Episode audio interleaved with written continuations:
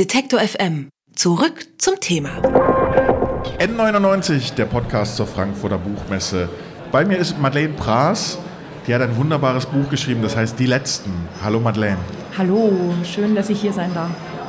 Oh, wie, wie ist es dir auf der Buchmesse bislang? Ist es luftig? Ja. Ja, es ist schon äh, einiges los. Die Stimme beginnt langsam zu leiden, aber äh, es ist sehr angenehm.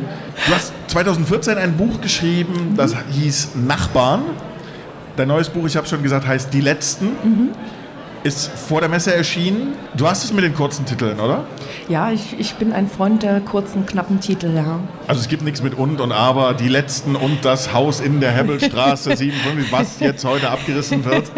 nee, also ich, ich, ich, ich mag kurze, prägnante Titel und ähm, ja, das äh, ist auch nicht immer leicht, äh, die zu finden. Und hier war aber eigentlich relativ schnell klar, dass das der Titel werden wird und ich freue mich da auch sehr drüber. Irgendwie lustig, bei Die Letzten geht es eigentlich auch wieder um Nachbarn. Ne? Genau. Also du bleibst dir treu, so im Sujet. Genau. Würdest du mich schlagen, wenn ich sage, das ist ein Gentrifizierungsroman?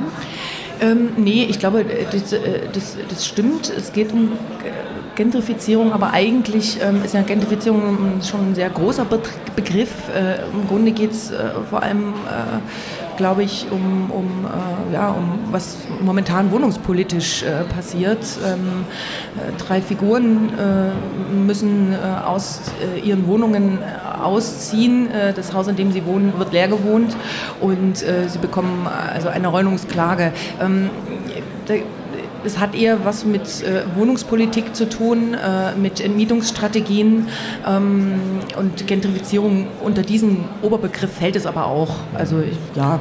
Du wohnst in Leipzig, du bist geboren mhm. in Karl-Marx-Stadt, was heute irgendwie Chemnitz heißt. Genau. Ähm, Leipzig ist ja Boomtown jetzt gerade. Mhm. Hast du es selber schon erlebt? Bist du schon äh, entmietet worden oder leer gewohnt worden? Musstest du umziehen, weil irgendwer dein Häuschen saniert hat? Ich bin tatsächlich, äh, ich habe tatsächlich in, in einem Haus gewohnt, äh, das leer gewohnt wurde. Und äh, das war im Herbst 2014. Ähm, ich hatte damals gerade, sind die Nachbarn erschienen. Ähm, und äh, ich hatte auch gar nicht das Bedürfnis, mich gleich wieder an einen Roman zu setzen. Also ein Roman ist ja schon, eine, ein Roman, Schreiben eines Romans äh, kann durchaus eine kräftezehrende Angelegenheit sein. Und ähm, ich hatte damals äh, ein paar Lesungen, habe das auch gar nicht gemerkt, äh, war so eine kleine Lesereise und als die äh, vorbei war, merkte ich, wie leer das Haus eigentlich ist, in dem ich... Äh, in dem ich wohne, äh, wie wenig Parteien da eigentlich nur noch drin wohnen. Und ähm, äh, das war äh, äh irgendwie befremdlich. Ähm, und dann habe ich gesagt, okay, ähm, schreibe ich jetzt eine Kurzgeschichte. Also die Figuren waren da auch schon gleich da, also die drei letzten. Ja, Der Hausmeister, ja die Deutschlehrerin AD genau. und Studentin in Teilzeit. Genau, Karl Kramer, Hausmeister, Realist, einmal geschieden. Ähm, Elisabeth Butki ist 72 Jahre alt, Deutschlehrerin AD, Witwe und hat äh, äh, den dritten Platz äh, beim Stadtteilwettbewerb Unser schönster Balkon gewonnen, gewonnen mit, äh, mit äh, beneidenswerten Blumen aus 100% Plastik. Und die dritte Person ist Jersey. Jersey ist äh, Single in Teilzeit, Studentin in Teilzeit, äh, Tagträumerin. Und äh, es gibt ja noch eine vierte Figur, über die werden wir vielleicht noch sprechen. Ähm, die drei waren aber erstmal da, das sind ja die drei letzten. Und ähm, ich habe dann einfach angefangen zu schreiben und gemerkt, bei Seite 50, das ist jetzt dann doch. Dass es länger wird als die Kurzgeschichte, die du angepeilt hast. Kurzgeschichte. Und ähm, ja, und dann äh, war ich auch, also kam noch die vierte Figur dazu. Ja, und da habe ich dann gemerkt, okay, ähm, jetzt gibt es kein Zurück mehr. Und, ähm, das heißt, anders als deine Figuren musst du dem Immobilienhai, der euch leer gewohnt hat, irgendwie auch dankbar sein bis äh, zu einem gewissen Grad. ja, wo, äh, weiß ich nicht, Dankbarkeit in dem Zusammenhang. Was man merkt, also in dem ersten Buch Nachbarn gab es sechs Protagonisten, mhm. um, um, die das gekreist ist, jetzt sind es drei. Mhm. Was ich finde, was, was beide Bücher gemein haben, ist, man verhaftet ja irgendwie Autoren oder auch Verleger oft irgendwie in ihre eigene Generation. Also man erwartet jetzt, dass irgendwie von uns, die wir Anfang Mitte 20 sind, dass wir auch über Leute Anfang Mitte 20 schreiben. Äh, äh, ich übertreibe, aber was, was, was du schon machst, irgendwie, und ich glaube auch ganz bewusst, dass du irgendwie, also du machst so ein Mehrgenerationen-Schreiben. Mehr, mehr Generationen schreiben ist ein interessanter Begriff. Äh, nämlich interessieren einfach äh, schon äh, auch äh, äh, bestimmte, also die kommen ja alle aus sehr unterschiedlichen Milieus und das reizt mich. Also ähm, mich reizt jetzt nicht, äh, sage ich mal, nur über ein Milieu zu schreiben und vielleicht noch eins, das mir sehr nahe ist. Also das ist, das äh, ja, es hat, wie gesagt, es reizt mich nicht. Und ähm, äh, bei diesen Figuren war es so, dass sie auch relativ schnell schon, schon äh, da waren. Sie waren relativ schnell, ähm, also der Kern war da, ja, man muss sich ja für literarische Figuren immer erarbeiten, aber der Kern war relativ schnell da. Und äh, dann ist einfach die Herausforderung, äh, wirklich äh, diesen Figuren, ihren Milieus, ihrer, ihrer Biografie, ihren Charakteren gerecht zu werden. Und da arbeite ich hart und intensiv dran. Das ist so. Das geht auch nicht ohne Zweifel und äh, große äh, Momente der, Verzwe also der Verzweiflung. Ähm, aber ähm, ich, ich möchte die dann so weit durchdringen, äh, dass, äh, dass sie dann eben auch für den Leser äh, zu, zu, zu, spannenden Figuren werden. Für mich sind die dann eigentlich fast lebendig. Also ich habe dann das Gefühl, sagen, die leben dann auch mit mir. Das ist wahrscheinlich behandlungsbedürftig. Ach, es, zumindest das Ergebnis lässt sich doch herzeigen. Aber ist das, ist das denn dann so, dass die mit dir, also sozusagen, gehen die manchmal mit dir durch, führen die ihr Eigenleben oder hast du die so konstruiert? Es, es, es gibt ja Autoren, die haben im Prinzip dann zu Hause eine ganze Wand voll mit Informationen über, den, über die jeweilige Person. Nur ein Teil schafft es ins Buch, aber der Rest ist im Prinzip auch noch da. Ganz genau so ist es. Also ich weiß exakt äh, die Farbe äh, der Socken äh, von Karl Kramer. Das steht so nicht im Buch, aber man weiß es einfach.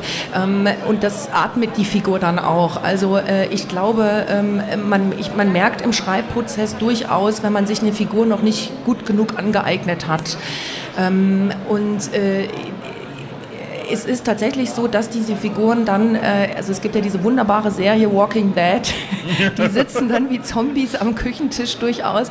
Dem einen fehlt der Arm, äh, dem anderen noch ein Auge und äh, dem dritten vielleicht äh, äh, ist der kleine Finger noch nicht dran. Also dann sind sie, so ist es, ja, sie sind dann einfach noch nicht fertig und äh, sie verfolgen mich dann in dem Sinne auch. Also bis die dann ganz sind, bis sie sie durchdrungen haben, sind sie, äh, ja, äh, folgen sie mich und sitzen sie mit am T Küchentisch. Und das ist aber, ich habe Angst vor dem Tag, wo das dann nicht mehr passiert. Äh, ich habe das akzeptiert und äh, nehme noch keine Tabletten. Wie ist das? Ist das nebenher, außer dass du sehr mit deinen Figuren interagierst oder, oder dass die, glaube ich, auch wirklich wahnsinnig wichtig sind für dich in deinem Schreibprozess? Bist du auch eine Autorin, die, die recherchieren muss? Also zu Themen musst du jetzt über dieses Thema entmieten oder wie auch immer, also oder auch über die Milieus, weil du, du hast ja eben gesagt, du magst Milieus, die dir jetzt gar nicht so nah sind. Dann kommt natürlich direkt wieder die Keule zurück, naja, äh, schreib doch lieber über das, was du kennst. Mhm. Da kriegt man dann auch direkt wieder eine Keule übergebrannt und sagt, man schreibt ja nur über das, was man kennt. Wie, wie kommst du dem nahe? Also naja, Schreiben hat ja schon auch noch was mit, äh, mit wie soll ich sagen, mit einem Anverlei äh, an, an, an, an, etwas sich einverleiben, ja, etwas sich aneignen, sich äh, in etwas ein äh, ja, also einarbeiten und ähm, die, äh, die, ähm, die unterschiedlichen Milieus, äh, wie soll ich sagen, ähm, da versuche ich schon, also äh, ja, bei Karl Kramer eben zum Beispiel äh, war klar, ähm, dass der äh, im Zuge der Digitalisierung ist, Arbeits-, ist der arbeitslos geworden. Und dann habe ich schon, dann guckt man schon, was sind so Jobs, die vor allem äh, im, im, Rahmen der Digitalisierung äh, äh, ja, weggefallen sind. Und das ist zum Beispiel die Logistikbranche. Ja, das ist natürlich so eine Recherche, das ist trocken, das ist wenig sexy, aber ähm, das gehört dazu. Und ähm, was jetzt den ganzen Komplex äh, betrifft, des ähm, der Entmietungsstrategien, äh, da habe ich schon äh, viel recherchiert. Das Irre war, als ich angefangen habe zu schreiben, im Herbst 2014 gab es dazu noch ganz wenig. Das war ein Thema äh, für das hat Studenten, also es fiel noch sehr stark in diese Gentrifizierungsdebatte. Es waren, das hat Studenten äh, betroffen, Künstler, ältere Menschen, Prekäre. Es war noch keine gesellschaftliche Debatte. Äh, es war noch keine gesellschaftliche Debatte und im Laufe des Schreibprozesses nahm das immer mehr zu. Und jetzt ist es, würde ich sagen, auf jeden Fall in der Mitte der Gesellschaft angekommen. Also auch der Durchschnittsverdiener kann sich einfach nicht mehr unbedingt äh, eine Neumiete leisten. Und äh, das Recherche gehört dazu, die ist wichtig. Ähm, man muss natürlich einfach dann beim Schreiben, oder mir ist es wichtig, dann, dass es beim Schreiben, das darf man nicht merken. Der Leser soll nicht merken, nichts ist schlimmer als anrecherchierte äh, Literatur. Das, das, das merken Leser. Man darf also der Leser nicht für dumm verkaufen. Die merken, da hat jetzt aber mal schön jemand recherchiert. Äh, das, das gilt es absolut, oder für mich ist es wichtig, das zu vermeiden. Na, du verpackst es ja, also sozusagen, es gibt überhaupt keinen Informations-Overkill im Buch, man wird nicht mit Fakten zugeballert, sondern du transportierst es ja über die Geschichten erzählen ganz genau. deiner Protagonisten. Genau, über die Figuren. Das ist immer äh, ganz wichtig und das ist schon, ich bin kein großer Freund der Recherche. Ich habe irgendwann mal gelesen, dass es arrivierte Autoren gibt, die sich das leisten können, die tatsächlich Leute äh, dafür, also bezahlen, rausschicken. rausschicken. da möchte ich hin. ähm, aber, Vielleicht machen wir einen Deal. Also komm aufs nächste du. Thema an, aber du. Gerne, lass uns, lass uns drüber sprechen. Ähm, aber ähm, ja, es ist halt schon etwas, was äh, dazugehört und man kommt über Recherche auch immer wieder äh, dann äh, mitunter auf neue Ideen. Es gehört auch einfach dazu und es kann unter Umständen Spaß machen. Also Karl Kramer hat ja eine, eine, eine Lieblingskneipe, zum Beispiel die Blaue Perle und äh, da muss man natürlich ab und zu, äh, ne, muss man dann auch in mal blaue, in die Blaue Perle gucken, gehen. Ja. wie sieht es in der Blauen Perle jetzt aus? Und weil es ja nicht nur eine blaue Perle gibt, in die man die blaue Perle stecken kann, muss man ja auch die grüne und die rote und die, schwarze genau. Perle und, die, und überhaupt. Ne, also genau, man, man, man nimmt äh, die ganzen Perlen einfach, schaut man sich einmal äh, im Monat dann äh, aus Recherchezwecken an und muss natürlich auch das Bier äh, ausprobieren. Ne? Alles also andere wäre Perlen vor die Säue. Das so, so, so in die Der Richtung. war schön. Mm, tut uns das gut. Aber um nochmal ernst zu werden, das, das, was du ja erzählst über deine Protagonisten, ist nicht nur dieses Thema, äh, sozusagen dieses Wohnungsthema, sondern was ich auch finde, was spannend ist, das wird gar nicht, oder vielleicht wird es doch so, so, so direkt deutlich, aber für mich erst am Ende, am Anfang haben, die machen so ihr Ding. Ne? Also das sind drei, die wohnen in dem Haus, äh, am Ende auch, die wundern sich wie du. Irgendwann sind sie leer und sie sind nur noch die drei drüber. Ich, ich wohne auch in einem Haus mit, mit vielen Parteien, mit ein paar grüßt man sich auf der Treppe. Da weißt du irgendwie, für den einen nimmst du mal Pakete an, ist auch alles nett. Weiß ich nicht, ob ich da mehr möchte genau. als mhm. Pakete annehmen. Mhm. Aber plötzlich, das ist doch auch wieder so ein Phänomen. Wir reden alle wahnsinnig viel. Es ist totaler Informations- und, und Overkill. Die totale, überall wird gebabbelt. Aber die drei, die müssen erstmal von außen zusammengebracht werden, damit sie überhaupt wieder irgendwie was zusammen machen. Also ja, die sind sehr, äh, die sind sehr, dieses, deshalb ist es natürlich auch äh, dieses, äh, sozusagen diese Räumungsklage, die alle drei bekommen, ist deshalb eben auch ein, sage ich mal, ein, ein, schon ein existenzieller Einschnitt. Also ich glaube, es, es, gibt zwei Dinge. Arbeit und Wohnen sind identitätsstiftend. Das ist für jeden erstmal sehr unschöne Wohnungs, äh, Räumungsklage zu bekommen. Äh, bei den dreien ist es noch aber mal, sage ich mal, noch ein bisschen eine Spur besonderer und das ist auch ganz bewusst so angelegt, weil drei, alle drei in mehr oder weniger größeren Identitätskrisen stecken. Und äh, sie, sie, sie haben sich in ihre Wohnungen, ja, das sind Höhlen der Abgrenzung und sind auch Höhlen im Sinne eines Schutzes. Äh, ja. Und äh, sie sind sich ja äh, spinnefeind. Also sie, sie, sie haben nicht das Bedürfnis äh, nach einer freundlichen Kommunikation. Das fand ich auch sehr reizvoll, äh, dass es da eben kein nettes Miteinander gibt. ähm, und sie könnten noch sehr lange so nebeneinander äh, herleben. Äh, nur weil sie sich äh, in herzlicher Abneigung zugetan äh, sind, heißt es ja nicht, dass da eine Bewegung reinkommt. Im Gegenteil. Ähm, das kann, man, wissen wir aus, aus, aus Geschichten, aus Nachbargeschichten, ja, die man so in der Rubrik Vermischtes liest vielleicht. Also äh, da dauert es, bis dann wirklich da mal was äh, passiert und es einen Knall gibt. und deshalb war es dann in dem Moment für mich interessant, eine Bewegung reinzubringen, nämlich zu sagen, was ist ist das Letzte, was diese Figuren jetzt äh, eigentlich ähm, noch äh, verkraften können, eine Räumungsklage und das ist Literatur, was kommt, eine Räumungsklage.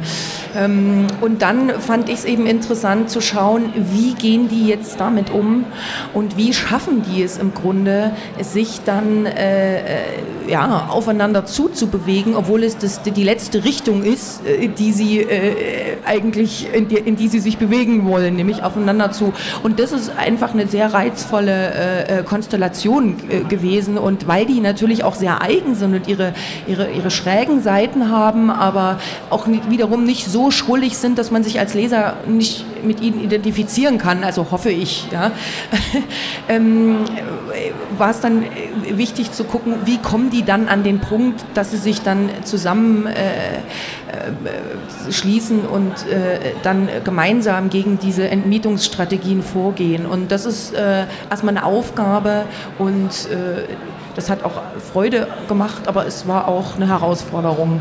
Wie schaffen die drei das zusammenzukommen? Seien Sie nicht die Letzten, die dieses Buch lesen. Eine absolute Leseempfehlung von uns. Madeleine Praas mit Die Letzten hier bei N99, dem Podcast zur Frankfurter Buchmesse, live auf Detektor FM. Vielen Dank für das Gespräch und ich noch äh, diese schöne Floskel, noch eine schöne Messe. Ich danke. Tschüss. Tschüss. Alle Beiträge, Reportagen und Interviews können Sie jederzeit nachhören im Netz auf detektor.fm.